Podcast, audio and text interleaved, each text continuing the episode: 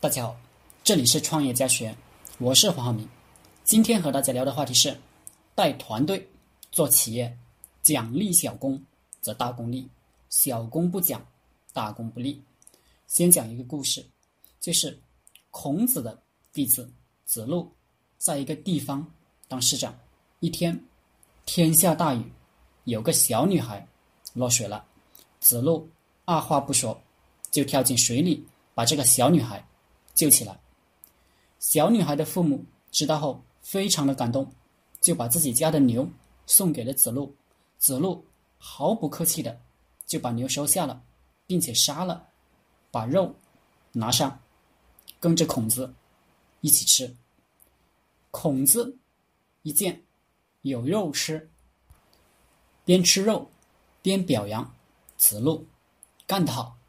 这个时候，子路的。另一个弟子子贡来了，子贡呢是个有钱的大商人，就对孔子说：“老师，你这样表扬子路是不对的，我们应该做好事不留名，怎么还要拿别人家的东西呢？”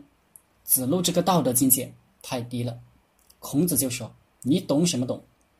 如果子路拒绝别人的牛，那么以后谁还敢？谁还愿意？”见义勇为，救人于危难，道德境界高的人，自然是要救人的。如果有好处，那么道德境界低的人也会去救人。子路的做法会让道德境界高的与道德境界低的人都去救人，而子贡你的做法恐怕弄到最后都没人去救人了，因为人都是利益动物嘛。由此可见，孔夫子。是非常高明的。我想，为什么现代社会大家都怕扶老奶奶？因为有可能被老奶奶敲诈，所以出现了老奶奶倒地，大家都上前围观，也不愿意扶她起来的现象。甚至更加严重的是，现在很多人见到老奶奶都离得远远的，就怕万一倒了。说不清楚，其实出现这种情况，就是因为榜样没有树立好。当初有几个案子都判了扶老扶老奶奶的人赔偿老奶奶，所以造成了现在一个社会恶果。这些案例跟我们做企业的关系实际是非常大的。比我们在企业里一定要对一些立小功的人奖励。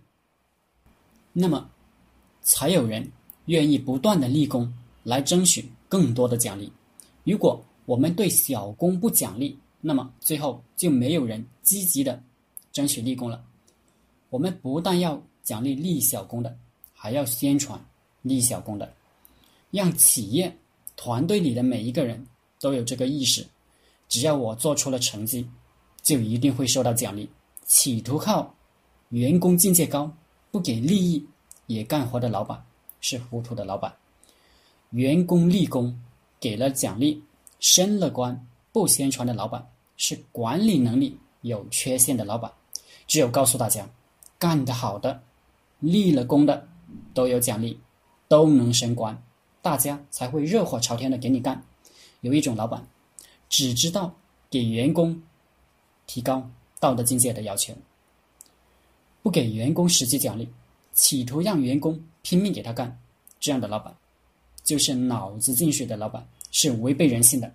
这样的老板在这个社会还不少，所以大家记住：奖励小功则大功利，小功不奖，大功不利。好了，今天的课程就分享到这里，谢谢大家。大家可以加我的 QQ 微信幺零三二八二四三四二，祝大家发财。